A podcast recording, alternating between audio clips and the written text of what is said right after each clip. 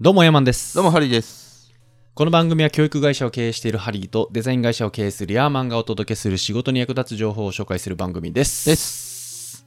今日はね消費税のインボイス制度ああはいこれね消費税のね仕組みが変わるんですよ来年10月はいはいなんか噂には聞いてますね。噂にはね聞いてると思うんですけどもうみんなえもうハリーさん準備してますインボイス制度 のえっとなんか番号は取ってますよ。あ番号取りましたかはい。じゃあもう大丈夫ですねなるほど。で、ね、これきこの番組聞いてくださってる方ってフリーランスの方多いと思うんですよね結構、うんでこのインボスインボイス制度っていうのが来年の10月から始まって消費税の日本の消費税の仕組みが変わるんですよねうんうんうん。でまあそれに備えて来年の3月までには皆さん準備しましょうねっていうのが今の国の流れなんですようんでこのインボ制度って何なのかって言いますとあのーインボイスっていうとその貿易とかやってるとインボイスって請求書なんですよ普通にああはいはいそうですね。かそう海外に送金するときにインボイスありますかとかって言われるんですよね銀行から、んでその時にインボイスっていうその英語の請求書のことインボイスって僕らよく言うんですけど、うんまあこのインボイス制度のインボイスは適格請求書っていう意味らしいんですよ、的確はいそうで適格ってこの正しいみたいなさもう適してるみたいなうんうんちゃんとした請求書をこれからは発行してくださいねっていう意味らしいですどうやらちゃんとしたか。で、えっと、まあ、ばっくり全体言うと、もう知ってる人多いと思うんですけど、今まで日本って、その売り上げが1000万以下の個人事業主は、消費税払わなくてよかったんですけど、うん売り上げ1000万以下の、えー事業主でも、課税対象者か免税対象者か選べるようになったんですよね。うんうんうんで、まあその仕組み的に課税対象者にならないと、ちょっとはみごにされるような仕組みになってるんですよ。この市場から。ほーはいはいはい。そう。で、まあちょっと簡単にちょっと例を出したいなと思いまして、うんその消費税の仕組みっすよね。その、うん我々消費税ってさ、もう慣れ親しんでるんですけど、例えばコンビニで水を100円で買いましたと。はい。で、消費税が10円でしたって言って、110円払うじゃないですか。うんでコンビニとかはバッて取りまとめて後から払ってくれてるんですよね我々の消費税を払ってくれてるっていう言い方もおかしいけど、払ってるんですよねうんで事業をやってる人、まあ、サラリーマンの方は給与体系の方はちょっとあんまり馴染みないかもしれないんですけどその自分で事業をやってる人とかって例えば100円でリンゴ仕入れましたとはい。で消費税が10円でしただからら110円払いましたと、うんで110円で仕入れたリンゴに対して200円で売りましたとうんで消費税も入れて220円で売りましたとうんじゃあ110円払って220円入ってきますよねはいで消費税は自分が仕入れた時に10円払ってるとうんで売り上げた時に20円もらってると預かってるとうんうんで差し引いて自分の消費税は10円払わなきゃいけないんですようんなんだけど今まで1000万以下の人たちはそれ払わなくてよかったんですよねああはいはいそうですね。免税になった、ま、なってたんですよ。その、合法的に税金が、その利益になること、益税って言うんですけど、益税になってたんですよ。はいはい、だからその消費税分お得だったわけです。お得そうというか、いっぱいもらえてたわけですよねい、。っぱいもらえてたんですよ。もう消費税上がるって言ったら、なんなら売り上げ上がるからラッキーぐらいのノリだったんですよね、今まで。はい。 1000万以下の事業主の方って。うん。なんだけど、その、今回、あの、消費税ちゃんと払ってね、みたいな。あの、うん是正しますと。今までが、その消費税導入する時の歴史上ね、せ消費税導入されたのは1989年に、ウィッシュのお父さんの竹下政権の時にね、お3%からね、消費税導入したんですけど、もうあまりにも反対が多かったから、その導入するときに、えー年収、あ、売上が3000万以下の事業主は、益税とするとしたんですよ。消費税導入するために。うん。もう苦肉の策としてね。うん。で、1997年に5%に上がって、2004年にその3000万以下から1000万以下になったんですよ。うん。うん。うん。で、2014年に消費税8%になって、2019年に安倍政権の時にその10%になって、で、今回この2023年10月に、このインボイス制度がやってくると。うーん。だからはい満を持してなんですよね。確かに確かに。そう。で、その、お国の言い分は、今まで得してたんだから、ちゃんとした形に戻すよっていうスタンスなんですよ ね。 まあまあ、それはそうですよねそう。世界観的に。 うん。ただ、今まで、その、何、1000万以下の人たちって、消費税分も利益になってたから、うん。痛いよね。痛いっていう人多いと思うよ、でも俺。まあまあ、わかりますよ。う。うんん。そう。その、そういう仕組みに変わると。うん。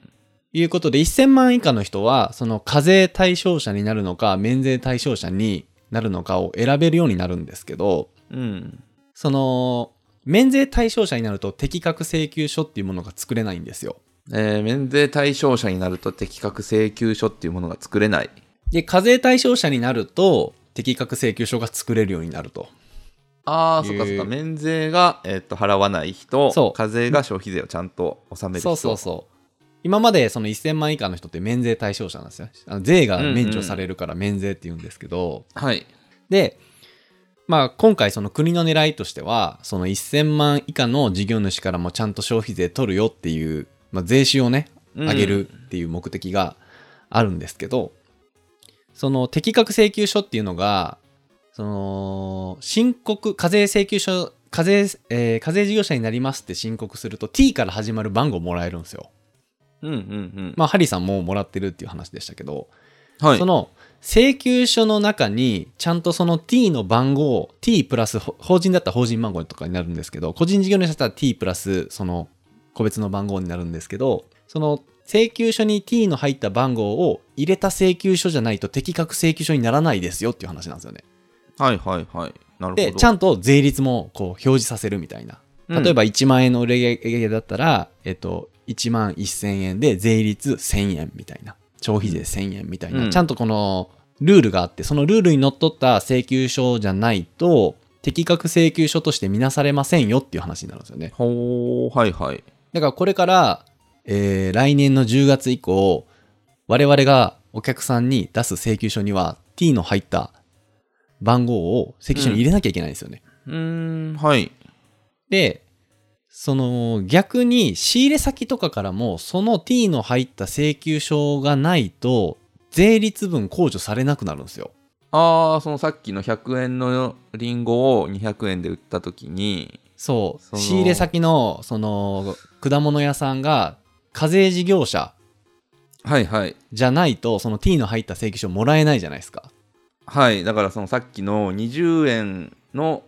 消費税預かっているけど、10円すでに支払ってるから、相殺されて10円っていうのが使えなくなる。使えなくなるんですよ。はい。だからそれが免税事業者の場合 T の入った番号じゃないからうん。消費税分こっちが負担しなきゃいけなくなるんですよ。うん。負担。そう、例えば、仕入れ先の果物屋さんが免税事業者だった場合、仕入れの果物屋、100円でリンゴ仕入れた仕入れの果物屋さんから100円の請求書来るじゃないですか。はい。そこは、えっ、と、消費税が乗っていない100円のっていうことですか。えっと、免税事業者でも消費税乗せてくる場合があるんで、はい。消費税込みで、今まで通り消費税込みで、その T の番号がない請求書が来た場合、その請求書の税率は控除されないんですよ。へえ、はいはい。そう、だからね、あのー今回のこの制度で、1000万、すでにもう課税事業者、1000万以上の売り上げある人にも、その1000万以下の事業者から仕入れてる場合って、その仕入れ先にも課税事業者になってねとか、課税事業者になるの、みたいな確認がいるんですよ。うーん、そうですよね。そうそうそう。で、これってまあ事業やってる人はすごい問題なんですけど、その事業やってない人からも、まあ知ってた方が得だよみたいな話があって、うん。例えば夫婦で営んでるお好み焼き屋さんがあるとじいちゃんばあちゃんでねもう定年後に、でそのお好み焼き屋さんの売り上げが年間1000万以下の場合、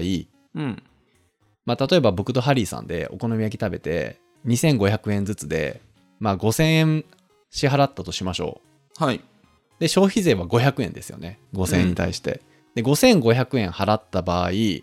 その1000万以下の飲食店って5500円売り上げなんですよ、うーん、はいはいはい。消費税が益税だったんでその消費税として我々が払った500円もお店にとっては利益だったんですよね。はいはい。この会計的には本当は売上5000円足す預かり金とかで500円そうだったんだけどまあまあ、もうセットで1000万、そう、1000万以下の事業主は、あの、免税事業者になって、消費税もその利益になってたんですよね、今まで。はい。なんだけど、来年の10月以降、そのレシートとかにも T の番号が入ってくるから、へえ、そうなんや。だからどっかで買い物した時に、その T の番号がなかった場合、うん。あ消費税分取られてるなっていう感覚になるよね。今まで通りなんだけど、うん。これ伝伝わりますかね例えば飲食店行ってお金払ってレシートにその T の番号がなかった場合って免税事業者っていうことが証明されるんですよね。うん。で、あ、このお店消費税として10%取られてるけど消費税として納めてないじゃんっていうことがバレるんですよ。うん。 T の番号が入ってないと。うん。っていう現象が起きます。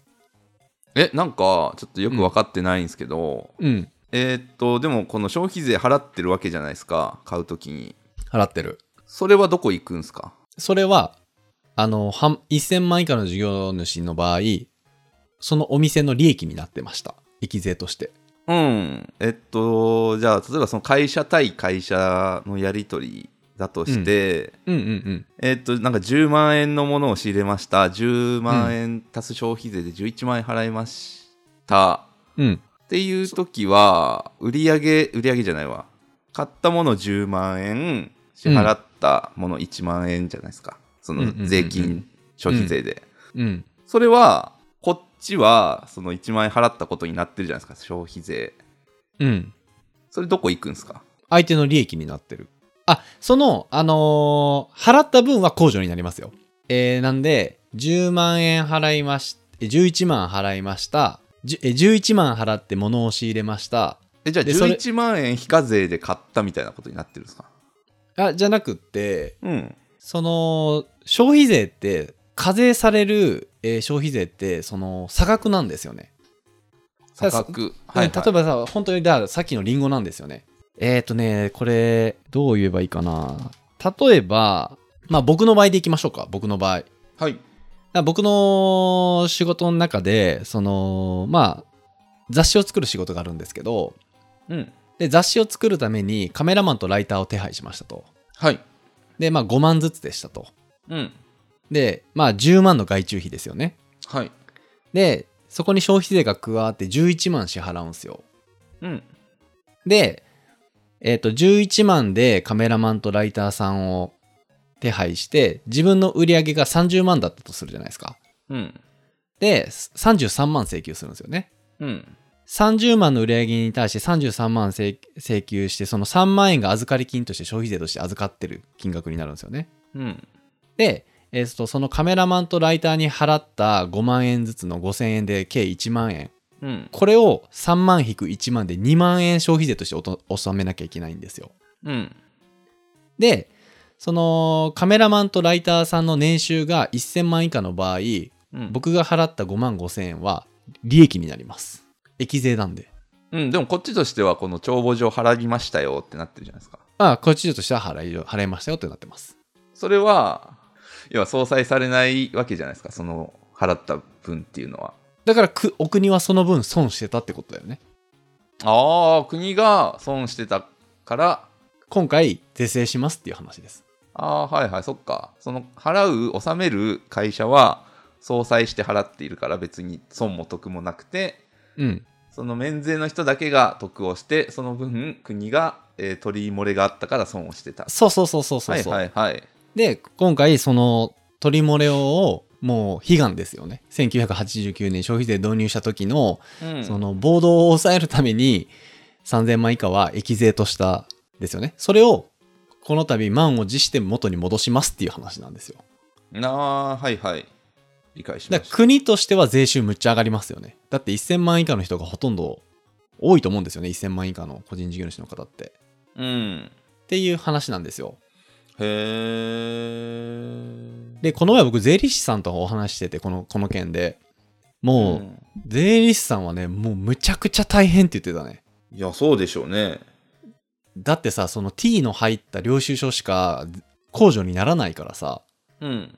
だからせめてその電子化してからそのインボイス制度を、あのー導入してくれみたいな署名活動とか起きてるらしいんですよ。その税理士業界の中で。ほう。だからその税理士さん雇ってるとその毎月領収書をねあの封筒で送ったりしてると思うんですけどその領収書とかさその例えばクレジットカードとかもさそのカードの請求先でその T の番号入ってないところもいっぱいありますよねそのうんカードの明細を送ってるだけで T の番号なかったらそのうん税金分が控除にならないっていう現象が起きるからうん。その税理士さんとかめちゃくちゃ大変らしいんですようーん。はいはい。とかその例えば飲食店やってたらそのレジとかもさ T の番号入れなきゃいけなくなるからそれとかも追いつかないと、うん。だからその個人でやってる小規模の飲食店とかは課税事業者にならない道を選ぶ人も多いんじゃないかって言われてるんですよねうーん。はいはいはだい。からそもそも消費税としてその請求してしない飲食店とかもあるかもしれないねもしかしたらううち、うちも、あの、売上1000万以下で、あのー免税事業者なんで消費税はいただいてませんみたいな。ところも出てくるかもしれない。もしかしたら。それって可能なんですかまあ、事業形態によっては可能ですね。免税事業ああまあでもそうか確かに消費税納めないんでなん、かフリーランスの人で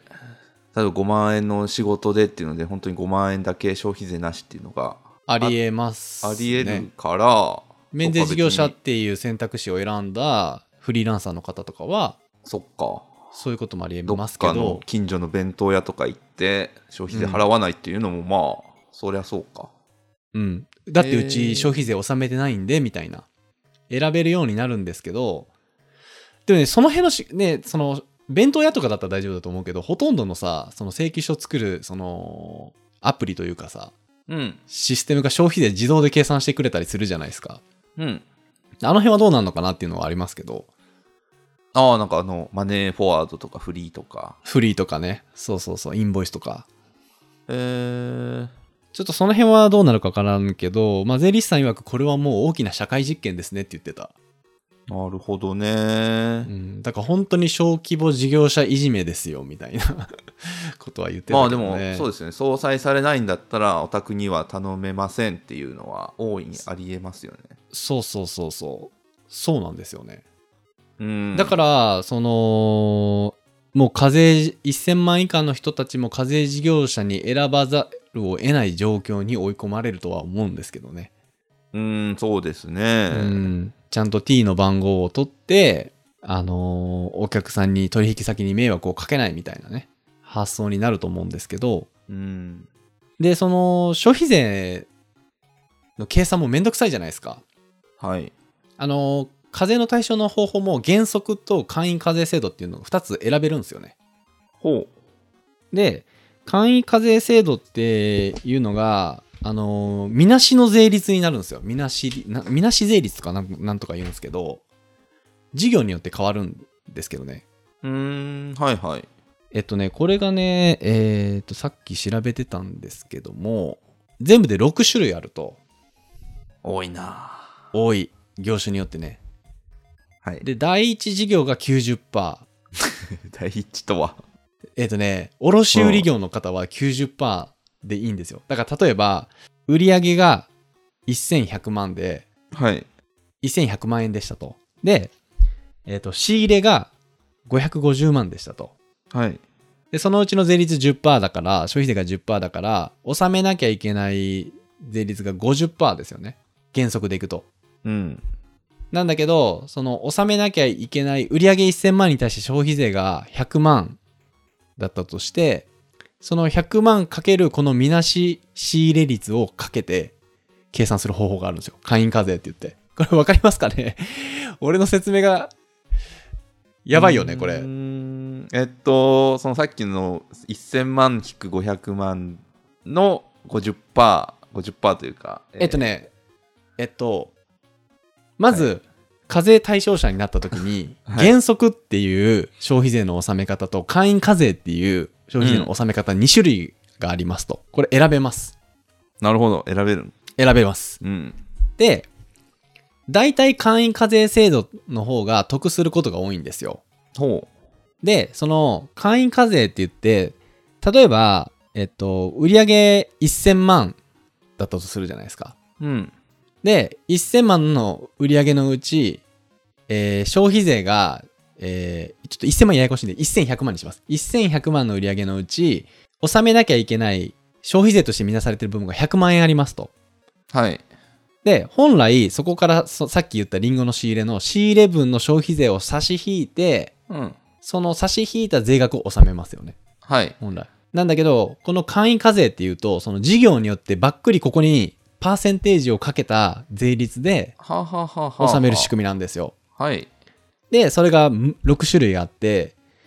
まあ、卸売業とか小売業とか、例えばサービス業とか、不動産だったら40%とか、そのうんうん業種によって掛け算が違うんですよね。大体この業種だったら大体これぐらいの割合になるからっていうのでそうそうそうそうもうそ当てう。はめちゃっちゃうわけですね個別例えばに見るんじゃなくてデザインとかになるとサービス業に分類されて50%になるんですよね。うんだから1100万の売り上げに対して税率が100万として預かり金になったこの100万に対してかける50で50万納めるみたいな、うんうんうんうん卸売業ってやっぱその利幅が少ないからかける90%とかなんですよねこれがはだから 10, 10万円でいいと100万に対して90%かけてっあはいていうケースその会員課税っていうなるほど制度もあるんでなるほどその会員課税が得なのか原則が得なのかは自分で計算してうんうーんいい方を選べばいいと思いますうんうんうんで例えば僕の会社みたいにその広告事業と貿易事業があってその売上の事業によってその会員課税選んだ時にその変わるんですよ税率がうん例えばデザインで儲かった、えー、と税率に対しては、えっと第5第5種事業になるからかける50だけど貿易に関して物販で売り上げたあの売り上げに対する消費税は90%あの第1種事業になるとかそのうん分けて計算しなきゃいけないから、はいもうこのレベルになってくるともう税理士さんに頼んだ方がいいっああ計算がめんどくさいからなるほどていうことなんですよ。うんだからすごくややこしくなったんですけど、とにかく今、1000万以下の個人事業主の方は、課税事業者になるのか免税事業者になるのかっていうのを選んだ上で、課税事業者になるんだったら、その t から始まる番号を早めに申請して取得してくださいっていう話ですね。うーんだから取ったら取ったで1000万以下でももう払わなきゃいけなくなるそうです。ねそうです。んで取らなかったら払わなくてもいいけど仕事がもらえない可能性が大きいそうですね。取引先に出す請求書の税額分が控除にならないんで、うんだから来年の3月までに準備してくださいみたいな今流れになってるんですけど、その、その t から始まる番号を取引先に知らせなきゃいけないですよね。これから。あ知らせるんですね請求書に書いて、これであすせうん。請求書に書いてこれですでもいいけど、はいあのーお客さんによったらうちの番号これですっていうか言って、もう、こう、ファッあ、何メールとかで来てるところもあるよね。へえで、うちの番号これだから、お宅の番号も教えてみたいなことね。言ってくるお客さんとかもいてね、大きいとことかだったら。なるほどでもきついっすよね、もうほんと。単純に10%減るから。まあでも確かに本当に収入があのーはいフリーランス時代とかはそれでなんとかなってたみたいなね。大きいじゃないですか、10%って。まあ10%売り上げ減るというぐらいですもんねそうですよ。だから10%売り上げ上げようと思ったら大変じゃないですか。大変ですよ大変ですよ。10%の、考えてみてくださいよ。もう、10%の年収上げようと思ったらさ。大変じゃんう大変ですよもううん、給料10%上げようと思ったらね。うん。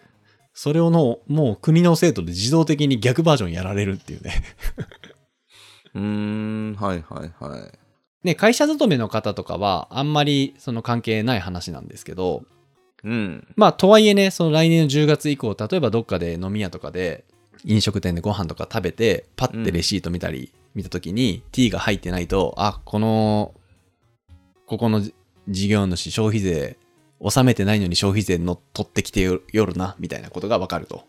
うーん、はいはい。まあでもなんかあれですよね、しほ消費者的には、普通のお店で買う分には、別に総裁も何もないから、あんま気にしないですよね。うん、今までがずっとそうだったから、そういうところって。今までまあそうもで、うん、ちゃんと消費税、ちゃんと消費税納めてないというか、まあ、益税としてなってる免税事業者ってたくさんいたんで、うん。それがね、この度来年の10月以降、インボイス制度で、ちゃんと消費税は1000万以下でもなるほど納める事業者が増えてくるという。ね、この仕組み考えたやつ、マジ、天才じゃないでも、本当に。いやもう天才か悪魔か天才か悪魔かですよ。 はい本当に。選べるけど、選ばざるを得ない状況に追い込まれるもんね。うーんどっちが得かというのはまあ企業向けだったら取った方がいい気はしますよねうんまあ基本的にはね、取った方が絶対いい